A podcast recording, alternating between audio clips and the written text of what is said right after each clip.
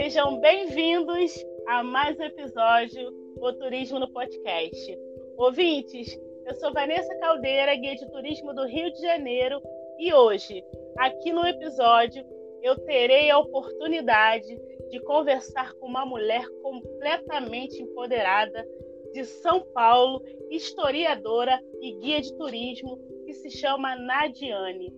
Ela tem um tema incrível para desenvolver aqui comigo e para vocês, nossos ouvintes. Nadiane, boa noite, tudo bem? Boa noite, Vanessa. Para mim é um prazer estar aqui com você e com toda a turma aí do, do Turismo no Podcast. Estou muito feliz de estar aqui, poder é, dialogar com você e com as pessoas que te acompanham. Eu que agradeço a oportunidade, pela rica oportunidade que com certeza você vai estar né, nos trazendo hoje por meio da sua vida pessoal e profissional no mundo do turismo. Né? Como eu falo sempre, todos os candidatos que eu trago para conversar, bater um papo comigo, ser entrevistado, são pessoas que têm conteúdo e têm história para contar. E a palavra está com você para que você nos faça viajar na sua história, conhecendo um pouco da sua trajetória e da profissional que você tem sido aí em São Paulo, que o mundo precisa conhecer. E todos vocês, nossos ouvintes, ficam conosco que com certeza vocês vão ter uma entrevista totalmente rica por meio da Nadiana. Nadiana, com a palavra. Então, é, antes de falar um pouquinho sobre o meu trabalho, eu quero contar para vocês como é que eu encontrei a história e o turismo, como é que eu fiz é, a junção é, desses, dessas duas áreas de, de conhecimento. Uh, eu sou filha de uma mãe solteira, né, que teve que criar três filhos sozinha, sem ajuda de ninguém, e ela nos criou trabalhando. Ela era costureira, né, e numa maquininha de costura é, ela conseguiu criar três filhas. Então, minha mãe já foi aí um grande exemplo para mim é, nisso. E, e, por parte de família, tanto de mãe quanto de pai, a minha família sempre gostou de contar muitos causos. E eu sou extremamente curiosa também. Mas, enfim, durante essa trajetória, eu nunca tive é, vivendo com a minha mãe. Eu, a gente passava muita necessidade, é, muito humilde, a minha mãe assim dava um duro danado para poder criar gente, para poder dar roupa, cuidar de remédio, enfim, todas as despesas que uma criança tem. E desde cedo eu percebi que uma forma de poder fugir é, da pobreza seria eu poder estudar e conseguir trabalhar e poder ajudar minha mãe e as minhas irmãs. Então, isso desde cedo teve sempre junto comigo. Eu falei assim: não, o estudo vai ser o meio que eu vou conseguir é, sair para uma realidade melhor. Então, é, a minha mãe não pôde pagar cursos para mim e nem nada. Então, só quando eu tive o meu primeiro emprego é que chegou, eu, eu pensei, né? Eu falei assim: agora eu vou pagar um curso para mim. Então, tinha uma colega lá no trabalho que eu falei, eu falei assim, ah, eu quero fazer um curso, eu não sei do que. Ela falou assim, olha, minha irmã está fazendo um curso de turismo. Por que, que você não faz? Ela tem gostado bastante. E ali eu agarrei aquela aquela dica dessa colega de trabalho, eu falei assim, ah, me passa o endereço da escola, do que que é, e eu pensei, nossa, turismo deve ser legal, né, porque lida com pessoas, e eu sempre gostei do contato humano, de estar lidando com pessoas, tanto que nesse trabalho eu trabalhava como vendedora. Uma pergunta, sua mãe foi sua inspiração, correto? Sim, a minha mãe foi minha inspiração. Aí você entrou para a faculdade de turismo, para a faculdade de história ou para o guiamento? Então, aí começou. É, a minha trajetória começou no turismo primeiro. Né? Então, ah, aí foi. Sim. Eu fui fazer um, o curso técnico, aí fiz lá agente de viagens tal. Quando chegou na na, no, no, módulo guia de turismo, eu falei assim, pronto, é isso que eu quero, né? Eu vou trabalhar com as pessoas e vou poder falar dos, dos lugares, de história dos lugares para as pessoas. E aí, depois que eu terminei de fazer esse curso de turismo, aí chegou o momento de eu ter oportunidade de fazer uma faculdade. Também, é, por exemplo, na minha família, tanto de mãe quanto de pais, são pouquíssimas pessoas que fizeram. Ah, os meus pais são nordestinos, eles são do Piauí. Então, é, e, e, de, e não é Piauí capital, é de cidadezinha lá perdida no meio né, da Caatinga, no sertão mesmo. Então, é, tive esse privilégio de ser umas primeiras. Eu não tive a oportunidade de começar a faculdade assim que terminei o ensino médio, não tive essa oportunidade, mas quando eu vi que eu tinha condições, eu fui fazer. É, aí fui fazer a faculdade. Né? É, aí eu peguei e pensei, eu falei assim, bom, já que eu vou ser guia, se eu fizer um curso de história, vai incrementar o meu trabalho. Né? E ali como guia, como a gente como guia a gente tem que estudar muita história, eu falei assim, nossa, é isso que eu quero, né? eu quero é, me aprofundar. E aí quando eu cheguei na, na faculdade, eu vi que além de poder incrementar o meu trabalho como guia, nos, se algum momento eu precisasse, eu podia também ser professora, né? E levar ainda mais adiante, ou até unir as duas coisas, né? Ser professor e ao mesmo tempo guia, que é o que eu estou fazendo agora. Então, por isso que eu fui estudar história. E aí, assim, é, eu me encantei, porque eu entendo que todo guia de turismo, não importa se ele seja ecológico, de que segmento ele seja, nós guias nós somos também educadores. Porque a gente não está ali só para fazer com que a, a, experiência daquele viajante, daquele passageiro, não é só uma experiência porque ele tem uma experiência de lazer, a gente tem um papel também de educação, a gente ensina cidadania, por exemplo, quando eu chego num monumento, numa estátua, eu pego e falo, falo assim, olha gente, é, tá vendo que tá pichado, isso não pode, porque isso é um patrimônio, é a nossa memória, conta a nossa história, a gente tem que valorizar a nossa cultura e a nossa memória. É, então, quando você, qualquer lugar do mundo que você estiver, você nunca chega em cima do monumento para poder, sobe em cima para tirar foto. Né? Eu falei assim, tem outros países aí que nem aceitam isso. Né? Mas a gente Bem não bacana. faz então, isso. você, no seu, no seu guiamento, você já passa essas instruções para manter a referência, né? Exatamente. E principalmente que as pessoas tenham orgulho do país onde elas vivem. Então, assim, aí quando eu comecei, eu estou há 13 anos trabalhando como guia, e aí quando eu comecei a trabalhar como guia, eu fazia viagens. Aí depois de um tempo eu falei assim, não, agora eu quero ser só guia regional e trabalhar só com a cidade de São Paulo. Né?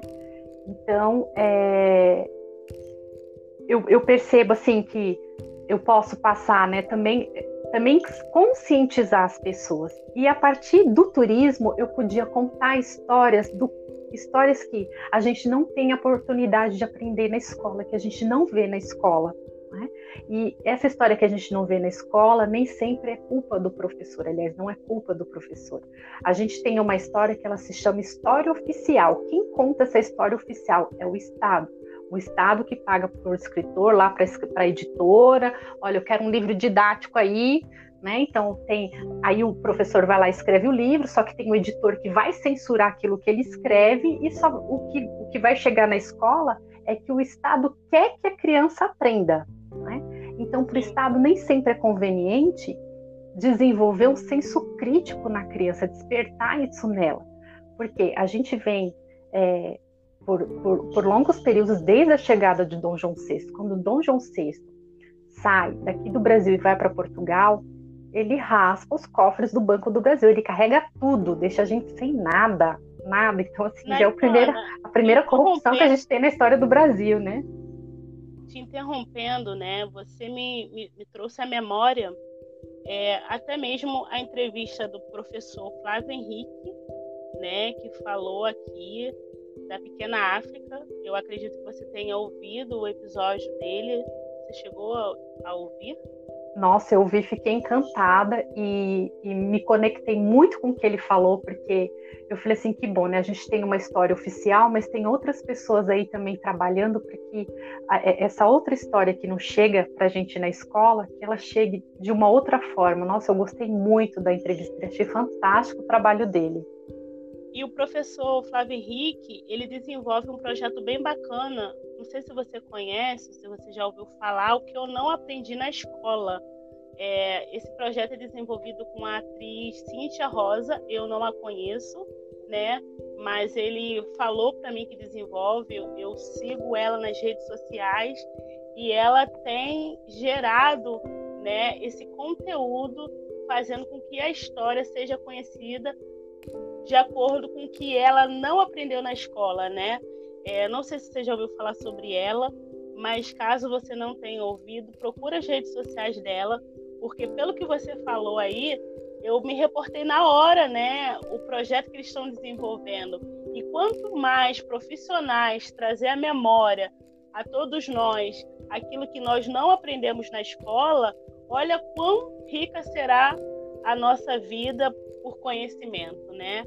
E, e, eu fazer essa junção de vocês profissionais, né, fazendo essa menção, eu acho que é muito bacana vocês se conhecerem, né, saberem que existem pessoas que de fato, né, tiveram, né, toda essa desde um, um tempo antigo que você já ia entrar aí no assunto para falar e eu quero que você até fale que isso vem de séculos atrás, né, tirando de nós o conhecimento, é muito importante, né? Quanto mais eu sei que existe pessoas que estão tá trazendo essa riqueza histórica que nós não ouvimos, é muito prazeroso. Então, eu até sugiro que vocês conheçam, que você conheça as redes sociais é, da Cíntia Rosa, né, do professor Flávio Henrique, e quem sabe vocês conversem, tenham muito que agregarem aí para aqueles que ainda têm falta de conhecimento por meio de vocês. Nossa, eu não conhecia o trabalho da Cintia, já até tomei nota aqui. Que incrível saber que tem mais gente trabalhando em cima desse assunto, né? É, oferecendo conhecimento para as pessoas. Nossa, é, isso é fantástico, fantástico. Então, já que a história oficial não faz esse trabalho, que sejamos nós profissionais que a gente possa é, trabalhar com a memória é, principalmente de, de, pessoas excluídas, quando a gente fala é, da história de mulheres, da história de negros, histórias do GLBT que mais, enfim, é, isso é muito interessante é, poder é, saber que tem outras pessoas também nessa mesma vibe, né, que a minha, com certeza eu vou, vou, vou lá ver o trabalho dela e do professor também, né? Já estou até aqui me programando, já estou sonhando ir para o Rio de Janeiro fazer um passeio com ele. Sim, eu queria que você desse continuidade aí sobre, sobre o dom, né, que você estava falando aí. Eu queria é, então, que você nós falamos do Dom João VI, então vocês percebam que a corrupção aqui no Brasil ela é histórica desde aquele tempo. Então não é ninguém que vai chegar e que vai mudar as coisas de uma hora para outra. Quando a gente estuda história, a gente vê que os processos eles acontecem, são processos longos. E para isso acontecer, você tem que ter uma população educada, com senso crítico, porque quando, porque você tem a emancipação da pessoa. Então, se a pessoa tem um senso crítico, ela vai, ela vai analisar tudo aquilo. Ela não vai, por exemplo, acreditar em qualquer informação falsa que passa para ela. É, ela vai, é, vai ser mais cautelosa, por exemplo, na hora de votar. Né? Então, é, isso não é interessante é, para o Estado. Então a gente percebe com o passar das décadas o ensino no Brasil ele vem sendo sucateado. Se você pega uma criança na escola dos anos 40 e compara com a escola atual, é totalmente diferente. Essas crianças nos anos 40 tinha educação musical, tinha é, educação é, doméstica, né, que, que é lidar com a parte financeira, enfim, tinha francês. Uh, aritmética, então assim várias matérias que estavam ali contribuindo também para a formação do ser humano é, e que é diferente hoje. É. é hoje assim é uma formação muito técnica, se perdeu o ser humano. Verdade.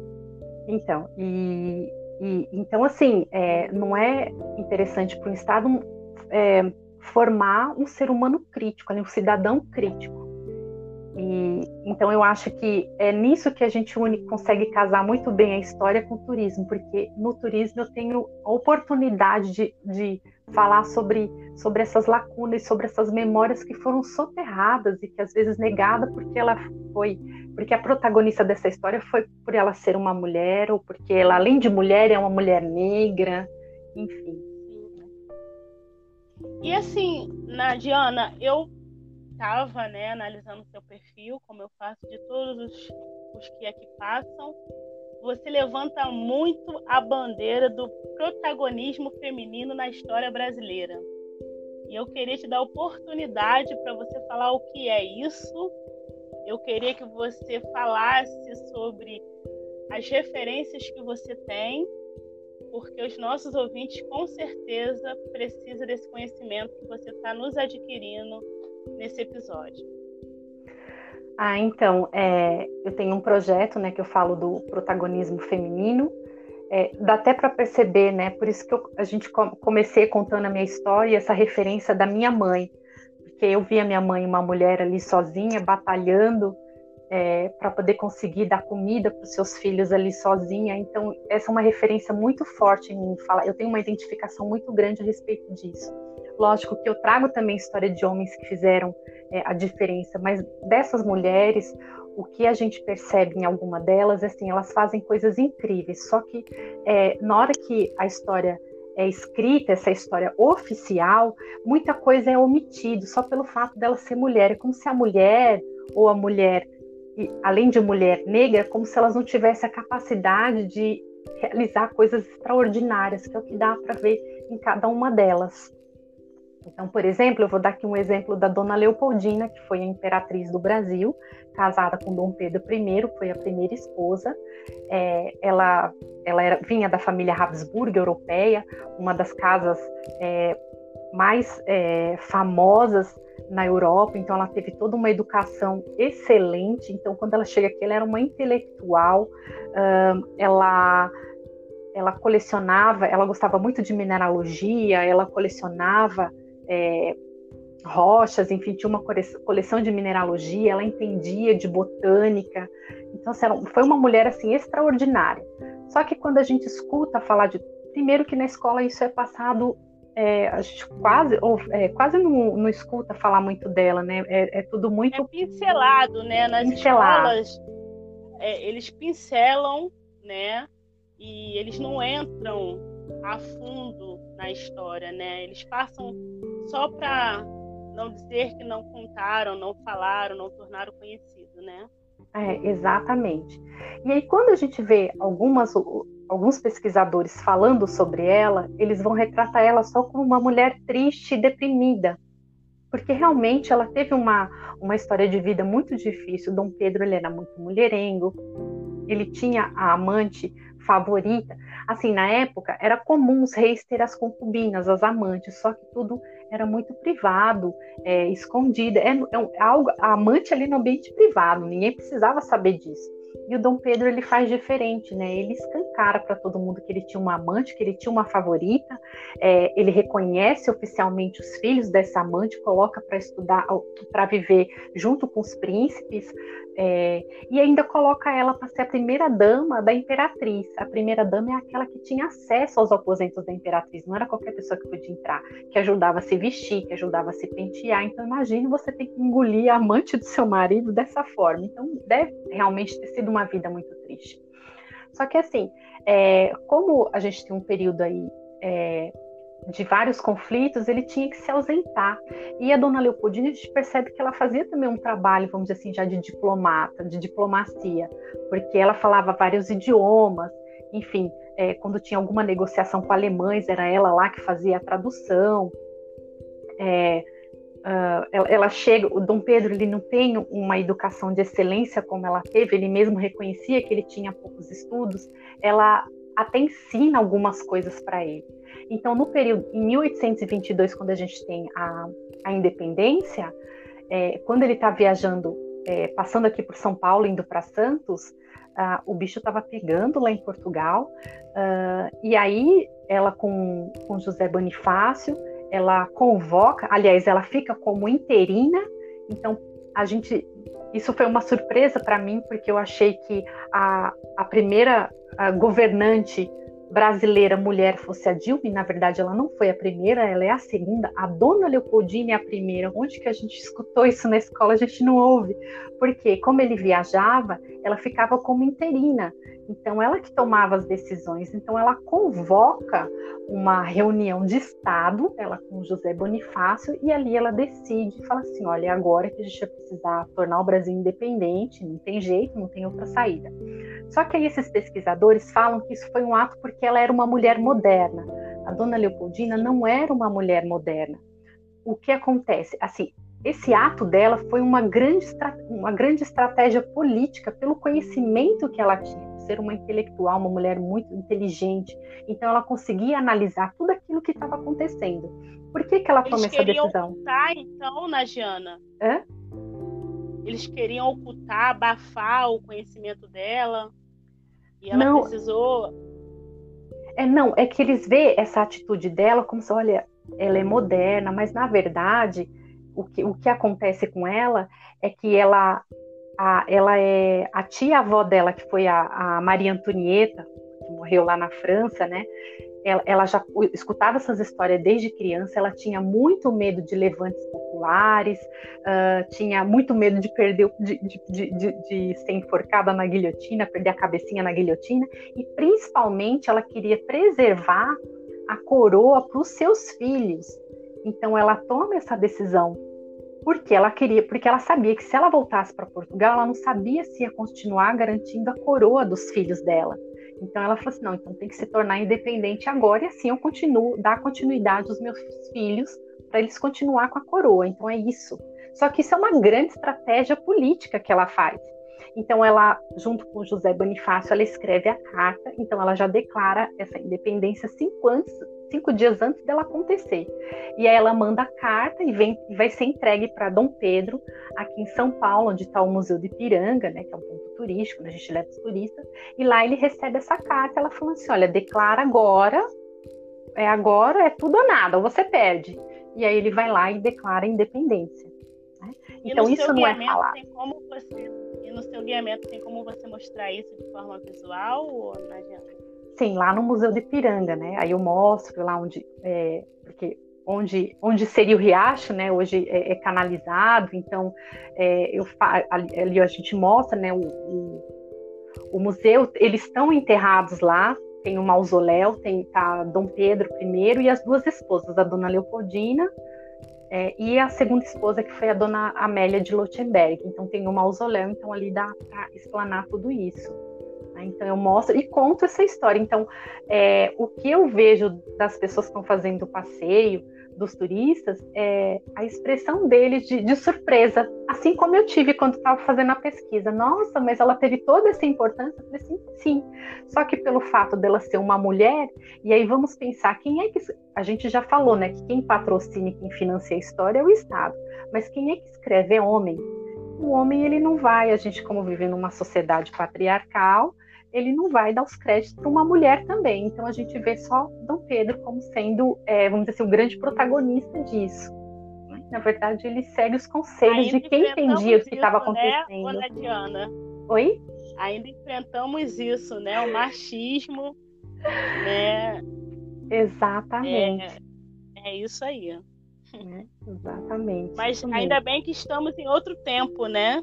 Exatamente, que a gente pode mostrar é, como essa mulher foi extraordinária e como ela pode servir também de inspiração para a gente. Porque eu vejo essas personagens assim, eu fico imaginando, é, elas inspiram a gente, essas pessoas que fazem coisas legais, maravilhosas e que beneficia tanta gente. E tem outras também, né? Tem uhum. a Carolina. É, eu gostaria de falar é, aqui para vocês sobre a Carolina Maria de Jesus. Carolina Maria de Jesus é uma mulher também extraordinária, é, mulher negra que morava na favela aqui em São Paulo, na favela do Canindé. Ela é, é original de, ela nasceu em Minas Gerais, mas veio junto com a mãe aqui para São Paulo em busca de melhores condições de vida. Ela, a Carolina, ela estudou somente dois anos do ensino primário então ela teve pouquíssimos estudos, mas ela tinha uma, uma cabeça assim muito aberta. Eu, eu tento pensar assim, nossa, como é, que, como é que ela conseguiu fazer, ter tantas conexões, ter tanta percepção? Porque ela tinha toda uma percepção é, do racismo do qual ela enfrentava, não só por ser negra, mas por morar em favela. E ela tinha muito claro na cabeça dela a condição social dela, que era ser uma favelada, de morar numa favela. Uh, mesmo tendo poucos estudos, uh, ela vai trabalhar na casa de um médico é, como diarista, né, empregada doméstica na casa do médico. E olha só, é, quando chega no final de semana, que seria a folga dela, ela pede para o patrão, para esse médico, ficar na biblioteca, que ela preferia ficar na biblioteca lendo. Então, vai ser nessa biblioteca que ela vai ter contato com a literatura, que ela vai é, aumentar essa consciência dela, mesmo com poucos estudos, e, e, a partir daí ela começa a ser uma leitora voraz e escreve também incessantemente. Então, é, ela não tinha dinheiro para comprar caderno, então, é, quando ela fica grávida, ela vai é, trabalhar com reciclagem, né? catando papel, é, enfim. E, e, aí ela pegava onde você tinha caderno com folhas em brancos, ela levava para casa. Qualquer folha que tivesse boa para escrever, ela levava e ali ela escrevia. Então ela vai escrever romances fictícios, poema, música. E tinha um outro material que ela escrevia que era o diário. E aí o que tem de extraordinário na Carolina é que nesse diário ela conta o que é ser mulher negra favelada e de tudo que ela enfrentava é como se ela fosse a voz das pessoas ali na favela, o que era passar fome, o que era ser excluída. Tanto que ela fala, ela, ela fala assim que ela entendia a cidade como se fosse uma sala de estar, com almofadas, com tapetes, lustre de cristal, e que a favela era aquele quarto de despejo onde você joga aquilo que você não quer mais, aquilo que é lixo. Então, para ela, ela e aquelas pessoas da favela era como se fosse o lixo da sociedade que ninguém quer e que joga num quarto de despejo. Olha a consciência de quem não teve estudo. Então, isso é fantástico na Carolina, é, essa consciência. É, Também ela. É a realidade de muitos e que muitos sofreram, né? E com certeza muitos ouvintes estão se identificando, né, com essa história de humilhação, de dificuldade mas de uma mulher guerreira que não se entregou. Né? Isso é muito motivador para todos nós, e inspirador também, né, Nadiana? Sim, com é, certeza. Ouvir essas histórias dessas mulheres antigas, do antepassados, o que elas passaram, vivenciaram, né? E, e estamos em um século onde as mulheres estão tendo a oportunidade de tomar os seus lugares, né? Por meio de empoderamento feminismo, e se encontrar, né? E fazer a história acontecer, né? Porque não basta é, se limitar por conta da dificuldade, né? É, se quiser fazer, é possível. E por meio desses relatos que você está dando, me encoraja a continuar, né? A fazer todas as missões que eu, como mulher, tenho para desenvolver. E todas vocês, ouvintes também, que tá aqui nos ouvindo, vocês não podem deixar a sua missão de lado. Tem que descobrir qual é e tem que fazer acontecer. Exatamente, né? É, inspira todos nós é, essas histórias. E, e, a Carolina é também interessante porque assim ela sofria também preconceito das próprias mulheres da favela que falava para ela: imagina, você tem que arrumar um marido. Ela tinha três filhos e ela passava muita fome. E além de tudo que ela escrevia, ela tinha os diários pessoal onde ela falava o que era viver numa favela. E é isso que a gente tem interessante porque até então o que a gente escuta sobre a favela, a gente escuta sobre é, é o pesquisador que, que não é daquela realidade que está escrevendo de alguém que mora ali. Agora você ter alguém que vive aquela realidade da fome, do que é viver numa favela, num barraco, sem as mínimas condições que um ser humano precisa para sobreviver, isso é extraordinário, ela ter essa consciência. Então essas mulheres falavam para ela, olha, você tem que arrumar um marido para te ajudar a cuidar dos filhos. E ela escreve no diário, né, que ela não fazia isso porque ela sabia aliás, ela já tinha visto da infância dela como a mulher ela tinha que se submeter ao homem, que o homem tinha poder. Né? Então ela, ela falava, né? Eu queria ser um homem para ter poder. Né? E, e aí ela fala que se ela casasse, que ela não casava porque nenhum homem ia aceitar uma mulher fazer o que ela fazia nas horas vagas, que era ler e escrever. Né? E ela também fala que as mulheres da favela elas pareciam um tambor de tanto que apanhava. Então ela escreve que enquanto ela deitava tranquilamente com os filhos dela para dormir, ela tinha que escutar as outras mulheres é, gritando porque é, porque os maridos estavam batendo nela e aí tem a violência né, contra a mulher. Então olha essa consciência eu acho assim fantástica dela. A Você Carolina... conta emocionada, né, Nadiana? Eu tô percebendo aí sua voz embarcada, seus olhos com certeza tá com lágrimas. Isso Com é certeza. história. É, eu me eu identifico demais. Eu me identifico demais com a Carolina, porque. Eu não tô aí não, mas dá para perceber. isso é muito legal, tá vendo, ouvintes? É. A importância de abordar a história para vocês quando a pessoa ela tem um coração naquilo que ela faz com amor. É, gera isso, emoção mesmo, né? E eu me sinto imensamente feliz quando eu observo isso nas entrevistas, né? Quando a pessoa conta com amor aquilo que faz e se envolve a ponto de se emocionar. Dá para vocês observar aí que ela ficou emocionada aí quando ela ela fez esse desfecho aí desse conhecimento. É, isso é verdade, eu me identifico muito porque é, a minha mãe também foi uma mãe solteira, cuidando de três filhos, e teve que ralar muito para costurar numa maquininha para dar conta do que três crianças precisavam. Então, é, eu me identifico demais. E a forma como a Carolina via através da sua escrita é uma maneira de sobrevivência. É, e, e, eu, na minha infância, eu via que estudar seria o que se, iria ser o caminho para poder me tirar da miséria. Né? Então, eu me identifico bastante em relação a isso. É, e aí, então, voltando... o caminho é os estudos, né, na Diane, na Diana, perdão, é os estudos, né? Precisamos focar. Ou seja, vocês podem ouvir, ouvinte, que ela tinha tudo para entrar na zona de conforto dela e não estudar porque ela tinha uma mãe pobre coitada, abandonada, sem esposo, mas ela quis escrever uma história diferente e está aí no ramo do turismo há 13 anos como guia, já é historiadora e está aqui no Turismo no Podcast nos enriquecendo com essas histórias todas que ela realmente vive. Isso é muito legal. Então, se você está desmotivado por alguma coisa, se você está sem foco por alguma coisa, aproveita essas entrevistas que estão acontecendo aqui porque não é só apenas uma entrevista, não. Né? Basta você querer fazer e ser protagonista da sua história. É isso aí. é... Eu queria que você falasse um pouquinho comigo é. sobre a Tarsila do Amaral. Eu não sei nada sobre, mas eu quero saber aqui com você e nossos ouvintes com certeza também vai gostar é. desse conhecimento que você tem para falar. Bom, é, Antes de tudo, eu queria indicar para os ouvintes que depois que eles vão fazer uma pesquisa e se aprofundar um pouquinho mais na história dessas mulheres, porque o, até o que eu estou falando aqui é muito pouco, né? Senão a gente ficaria aqui, ia ser o um podcast de horas para poder falar tudo sobre elas, né? Aprofundar um pouquinho Ainda mais sobre elas. Ainda bem que nós temos as suas redes sociais, né? Exatamente. Você vai falar no final e os ouvintes, né? vão procurar por você. E você vai continuar enriquecendo muitas vidas. É, ah, isso mesmo.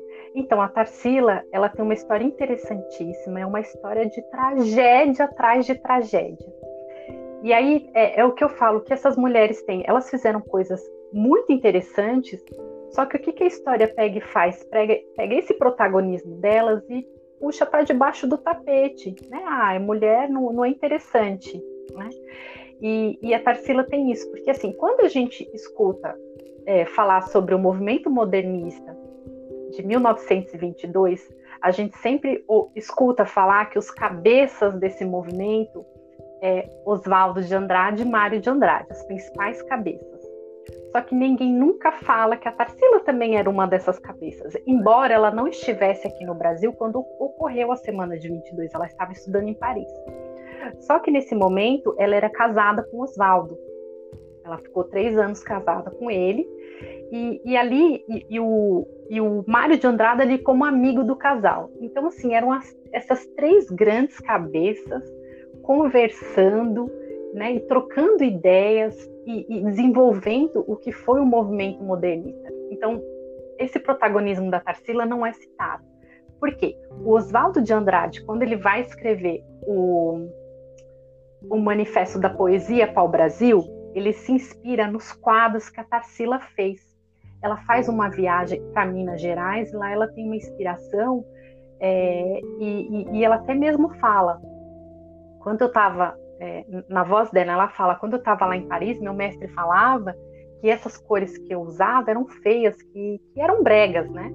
Só que aí, a partir dessa viagem de Minas, ela fala assim: não, mas é isso que eu quero. São essas cores eu quero representar o meu país, eu quero ser a pintora do Brasil. Então ela tinha essa consciência. Então, através desses quadros que ela faz de Minas, que são obras famosas, tem o Mamoeiro, enfim, tem uma série de que é a fase da Tarsila que é chamada de Pau Brasil. Então, Oswaldo se inspira nisso e a gente nunca ouviu falar, né? Depois a gente tem o Abapuru. O Abapuru ela pintou para dar de presente para o Oswaldo. E ela fala, né, que ela queria pintar uma coisa bem feia para dar para ele de presente. Quando ela pinta o quadro que ele vê, ele se encanta, ele, nossa, que que é isso, né? Parece uma coisa meio antropófaga.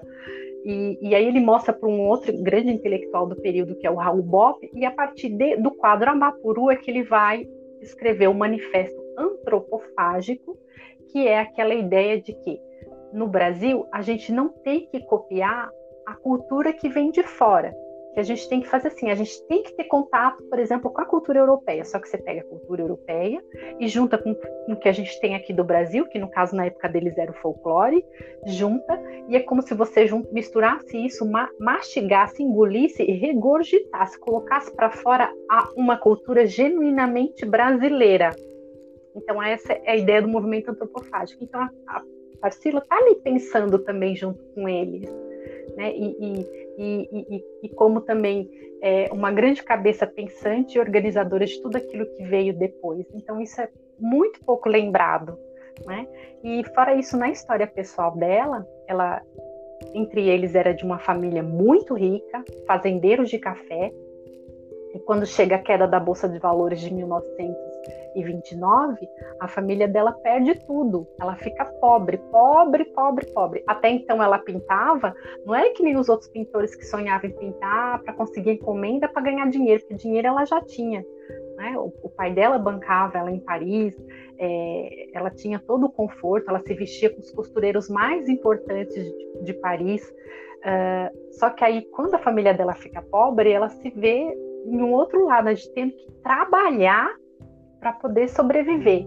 Então, o que, que ela vai fazer? Ela vai para os jornais, ela vai começar a fazer é, ilustrações para os jornais e os críticos começam a falar: olha, nossa, decaiu, hein? Caramba, vai trabalhar para jornal, só que ela precisava sobreviver. E, e aí ela vai voltar para Paris, aliás, não, ela vai para a Rússia, né? Que ela vai ter um, o terceiro companheiro dela, e para conseguir comprar a passagem, ela ela vende o quadro para conseguir pagar a passagem. Depois ela vai para Paris e lá, olha, é quase impossível pensar isso. Ela vai trabalhar como pintora de porta e parede. Já imaginou, Vanessa, você na sua casa precisando pintar a sua casa, você contrata um pintor e me, me abre a porta, aparece uma Tarsila? Quanta riqueza, né? É, então ela teve que ir lá para o chão começar do zero e fazer uma coisa que ela não tinha, né? Ela nasceu em berço de ouro e de repente se viu ter que trabalhar e ter profissões simples para poder sobreviver. E fora e, e, acontece tudo junto, né? É, o Oswaldo de Andrade vai trair ela com uma garota de 18 anos, que inclusive que é, é a Pagu, a Patrícia Galvão, que também é outra mulher que tem uma história fantástica, também protagonista. E e aí ele vai deixar ela nesse mesmo momento é quando o pai dela perde a fortuna. Então ela tá deve estar tá arrasada, né? É o casamento, é a família que perde a fortuna. Depois é, ela, ela vai ter uma filha que foi do primeiro casamento, o, o Oswaldo seria o segundo é, parceiro dela. Então ela tinha uma filha do primeiro casamento dela e, e essa filha é, tinha neta. A, a neta vai falecer porque ela vai com uma amiguinha tomar banho de rio e a amiguinha se afoga e ela pula para poder salvar a amiga e acaba morrendo afogada junto. Então, aí é nos anos 40 e aí é, ela tá bem introspectiva mesmo. É, dá para perceber essa história de vida dela nas obras dela, nos momentos que ela tá pessoais que ela tá passando, dá para ver através das obras dela. Então, o, o, caso da Tarsila seria isso. Ela também foi uma grande cabeça pensante do movimento modernista, junto com Mário e com o Oswaldo de Andrade. Só que a gente só escuta Mário e Oswaldo, né? Lógico que tem os outros intelectuais também, mas sempre quando a gente pensa ali dos grandes nomes importantes, é os dois. E eu acho muito importante, né, as mulheres terem essa oportunidade de serem conhecidas na história, né? E como você mesmo falou, é muito pouco citadas, muito pouco faladas. E você trazendo né, esse conhecimento né, desperta a curiosidade de conhecer muito mais sobre as mulheres que fizeram história né, em um tempo, em um século muitíssimo difícil do qual nós estamos vivenciando e fizeram, foram protagonistas, né? Elas não se entregaram ou seja, nós podemos seguir como exemplo, como inspiração e dar continuidade a esses legados que essas mulheres todas aí nos deixou, né, Nadia? Com certeza. E a gente se inspirar e ter orgulho da nossa cultura. eu vejo que nós brasileiros a gente tem uma síndrome de colonialismo, uma síndrome de cachorro vira-lata, como se tudo que fosse de fora fosse melhor do que aqui, sendo que não é verdade. A gente tem muita coisa boa para a gente se orgulhar também. Verdade. Eu queria saber, né, Diana, como é seu guiamento em São Paulo? É capital? É interior? Qual é o público-alvo? Me conta um pouco aí desse seu lado aí que você desenvolve profissionalmente. Ah, então, é, atualmente eu trabalho só como regional, é, capital e todo o estado de São Paulo. É, eu trabalho desde turismo pedagógico, com crianças de, de 10 anos, 11 anos, até terceira idade. Trabalho também com turistas estrangeiros, no meu caso o idioma que eu tenho é o espanhol fluente, então trabalho com a América Latina. E, e eu, um, dos, um dos trabalhos que eu mais gosto de fazer é fazer o tour a pé. Gosto muito de fazer o tour a pé, porque eu acho que é, eu consigo oferecer uma, uma experiência ainda mais interessante ali para o turista, porque quando está dentro do ônibus, você nem você vê às vezes só a fachada do edifício, não pode entrar dentro, conhecer dentro. Então, os meus preferidos são a pé. Né? E... e você também desenvolve um canal no YouTube, né, Nadia? Sim, eu tenho um canal no YouTube. É. Então, assim, nessa experiência do Tour a Pé, eu faço muitos roteiros temáticos. Então, assim, a cidade de São Paulo, e acredito que a cidade do Rio de Janeiro também, dá para você trabalhar vários assuntos. Então, por exemplo, aqui em São Paulo tem um tour das mulheres, é, tem um tour de literatura, enfim. Bem e, bacana. E aí, o que, que aconteceu? Diferente. É, exatamente. E aí, o que, que aconteceu? Com, com a pandemia, é, eu me como todos nós, nós nos vimos sem trabalho, e eu pensei, eu falei assim, nossa, eu tenho que fazer alguma coisa, porque é, eu acho que você sabe, né, é, Vanessa, as agências, elas esquecem da gente muito rapidamente. Então eu tive que enfrentar os meus medos, a minha timidez, e comecei a gravar esses vídeos para o YouTube. Então, assim, o trabalho do YouTube, eu falo de personalidades históricas é, do Brasil, né? Eu, eu, comecei até fazendo sobre as personalidades históricas de São Paulo, mas eu falei assim, nossa, tá muito limitado, deixa eu colocar nível Brasil. É, vai até perceber que tem mais mulheres do que homens, mas é porque realmente eu, eu, preciso até trabalhar em mim, né, e sair um pouco da mulher e também ver os homens também, que também tem homens que fazem coisas fantásticas, a gente não vai generalizar, né? É, então lá eu, eu conto desses personagens históricos, é, pretendo trazer também curiosidades da história do Brasil, falar dessa história que a gente não aprende na escola no canal do YouTube. Então, eu pego o nível Brasil. Depois, eu tenho um blog onde eu falo só sobre São Paulo, né, que se, tanto o blog quanto o canal do YouTube se chama Arredores Paulistanos. Então, no blog eu falo só sobre São Paulo. E eu tenho um canal na, no Instagram que ele, no momento, ele está é, em manutenção.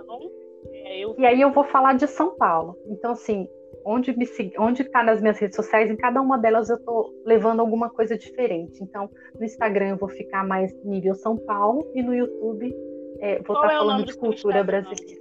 Ele já está começando a passar por manutenção, né? Vai, Está em manutenção. É, arredores. Vai um novo formato, mas eu queria que você deixasse aqui para os ouvintes é, Arredores Paulistanos, no é, o blog, o YouTube e o Instagram. Tudo com o mesmo nome, então, Arredores. Esses são os meios que a gente consegue ter contato com você, por essas redes sociais. YouTube, seu blog e o Instagram. Você tem algum telefone de contato em caso você queira deixar aqui para os ouvintes? Caso queira entrar em contato com você, contratar seu serviço, seu segmento, se você quiser deixar, fica à vontade. Sim, é, quando a pessoa vai lá nas minhas redes sociais, lá tá os, todos os meios de contato para entrar comigo, tá o telefone, tá e-mail, ah, tá tudo lá. Então pode acessar, que ali vocês encontram e pode entrar em contato comigo. Ah, então tá ótimo. Ouvintes, é só entrar nas redes sociais dela e tem lá na descrição, no caso, né? Isso, na descrição. Todas as redes sociais que vocês conseguem localizar a Nadiana, né? Por meio de e-mail, telefone de contato, telefone e as redes sociais dela. É, Nadiana, nós estamos chegando ao final do nosso episódio. Eu queria que você, já que você está abordando aí, né, esse empoderamento feminismo, que eu acho muito válido para esse tempo presente. Eu acho que todas nós mulheres precisamos nos unir, nos encontrar e fazermos nossas histórias. E eu queria te dar a palavra para você deixar uma motivação aí para as mulheres e até mesmo para os homens, nos dar força, porque o tempo do machismo acabou, né? então, eu quero que você, antes de encerrarmos, é, nos deixe uma motivação. Eu não sei o que foi participar do turismo no podcast, mas eu desejo um caminho de muito sucesso para você e eu espero que daqui você consiga bastante parceria, patrocínio, colegas de profissões que possam te enriquecer ainda mais e você também enriquecer. E nossos ouvintes, né? Somos mais de 10 países nos ouvindo, e isso é muito rico para mim, né? Ter essas pessoas tendo acesso aos nossos episódios e principalmente a vocês, entrevistados, que têm como as pessoas terem acesso a vocês, né? O veículo é livre, então vocês podem se enriquecer muito mais por meio da vida da Nadiana, essa profissional incrível, totalmente envolvida na história e nos enriquecendo nesse episódio. Bom, que pena que passou rápido, né? Quando o papo é bom, é assim mesmo. Mas, primeiramente, Vanessa, eu queria te, te agradecer por esse espaço que você está é, nos brindando, né, para a gente poder trocar essas informações, trocar conhecimento. Isso é fantástico que você está fazendo. Uh, eu eu acho assim que quando a gente está, todo mundo tem esses, os seus momentos de baixa autoestima, parece que, que nada vai para frente. Então é sempre bom a gente estar tá buscando história de pessoas assim que nos inspira. Eu falei aqui de personagens históricos, mas tem pessoas atuais, tem sempre pessoas ao nosso redor que são exemplos, que podem ser exemplos para a gente. Eu lembro um, um, um, momento na minha vida que eu estava bastante chateada e desanimada, que eu abri a janela da, do, do apartamento onde eu moro e eu vi que a senhora que trabalha com a reciclagem era uma senhora muito, muito de idade, já beirando seus 80 anos, fazia sol ou chuva, ela estava fazendo o trabalho dela e eu pensei, eu sou tão nova, então é, eu, eu, eu, senti vergonha naquele momento, quando eu olhei para ela, e foi a partir daquele momento que eu falei assim: não, eu posso dar um outro rumo para minha vida. Então, a gente tem sempre exemplos aí para a gente poder se espelhar e se inspirar a continuar andando e não deixar a peteca cair. Então, é, uma mensagem também que eu posso deixar para vocês: procurem se formar. É, cultura, educação é tudo para a gente, assim, abre muitos horizontes para a gente. Então, leem, leem livros, quer leem indicar um livro, quer indicar um livro aí que é sua inspiração, que você gosta muito, que acelera o seu coração? Pode indicar vou... para os nossos ouvintes, para mim também. Eu vou indicar o livro da Carolina Maria de Jesus, O Quarto de Despejo, porque é onde a gente vê toda essa história de superação dela e que infelizmente morreu pobre no esquecimento. Mas deixou um grande legado para a gente que atualmente está sendo reconhecido aqui no Brasil. Então, é o, se chama O Quarto de Despejo, é da Maria Carolina de Jesus. Né? Então, é sempre bom a gente se informar de um tema que a gente gosta. Né? Por exemplo, você gosta é, de um determinado tema, vá ler, vai estudar, vai é, se enriquecer. Né? É, culturalmente, isso faz muito bem, porque nos abre outros horizontes, parece que abre um monte de portinha, janelinha na nossa cabeça. Obrigada, é isso. Eu tenho buscado, né? É, eu decidi compartilhar com o mundo, como eu sempre falo, esse projeto que eu estava no anonimato entre os meus e é, tá vivenciando, né, essa experiência de ouvir as histórias de vocês, é, me, me, tem me inspirado bastante, sabe? Tem me motivado bastante a me aperfeiçoar, né, no português, na oratória, né, para cada dia evoluir como essa pessoa que não é jornalista, mas é guia de turismo e está dando uma de jornalista para trazer conhecimento de diversos profissionais do mundo, porque nós, nós aqui, eu né, não sou mais nível Brasil, tem pessoas de, outra, de outras culturas que estão em outros países e tem nos dado o privilégio de conhecer a vida pessoal e profissional que tem desenvolvido, né? E cada entrevista na né, Diana é, é um aprendizado diferente. Eu me emociono, eu fico feliz porque eu sou uma pessoa que tive também minhas dificuldades nos estudos, mas nunca é tarde para recomeçar, nunca é tarde para se aprimorar, para estudar, para se enriquecer, para abrir novos horizontes na minha vida. E eu me sinto muito privilegiada por estar tá me enriquecendo por meio das histórias de todos vocês. E eu quero te agradecer em especial no episódio de hoje por você estar aqui comigo, com todos os nossos ouvintes, que com certeza muitos estão se identificando e estão guardando essas mensagens que têm adquirido aqui no veículo de comunicação Turismo no podcast. Muito obrigada mesmo. E vocês, ouvintes, procure por Nadiana, vai saber mais, vai enriquecer mais e com certeza ela tem muito que agregar na vida de vocês, não só como pessoa, mas como profissional também. Passou por São Paulo, tem a Nadiana para atender vocês, apresentar os segmentos diferenciados que ela faz em São Paulo, até mesmo o segmento feminismo. Muito bacana isso, né? Para mulheres, né? Então, conheça mais sobre ela, siga ela nas redes sociais, veja os vídeos que ela tem postado no YouTube para todos vocês, para todos nós, e que juntos possamos continuar né, nesse novo tempo que está surgindo aí, para que possamos fazer valer o nosso papel na história. É muito importante que é, façamos aquilo que de fato nós nascemos para fazer como vocação e cada uma cada um de nós tem a sua. E que você encontre a sua. E eu espero imensamente que através das nossas entrevistas vocês tenham encontrado vocês, entre vocês, profissionais, como a Nadiana citou, que vai procurar pelo professor, vai procurar pela Cíntia. Isso é muito bacana, eu ver essa junção acontecendo, que juntos possamos ter ponte um na vida dos outros, continuando dando sentido aquilo que nós nascemos para fazer. É a diferença na vida um dos outros. Muito obrigada de coração, Nadiana, pela oportunidade que você nos dá em enriquecer mais ainda aqui no Turismo no Podcast.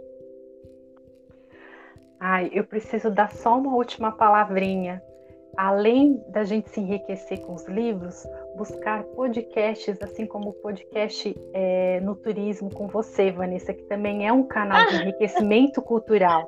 É, você não é jornalista, mas está fazendo um trabalho de comunicação incrível, incrível, porque o seu canal ele também se tornou um meio de conhecimento da gente se enriquecer com coisas boas.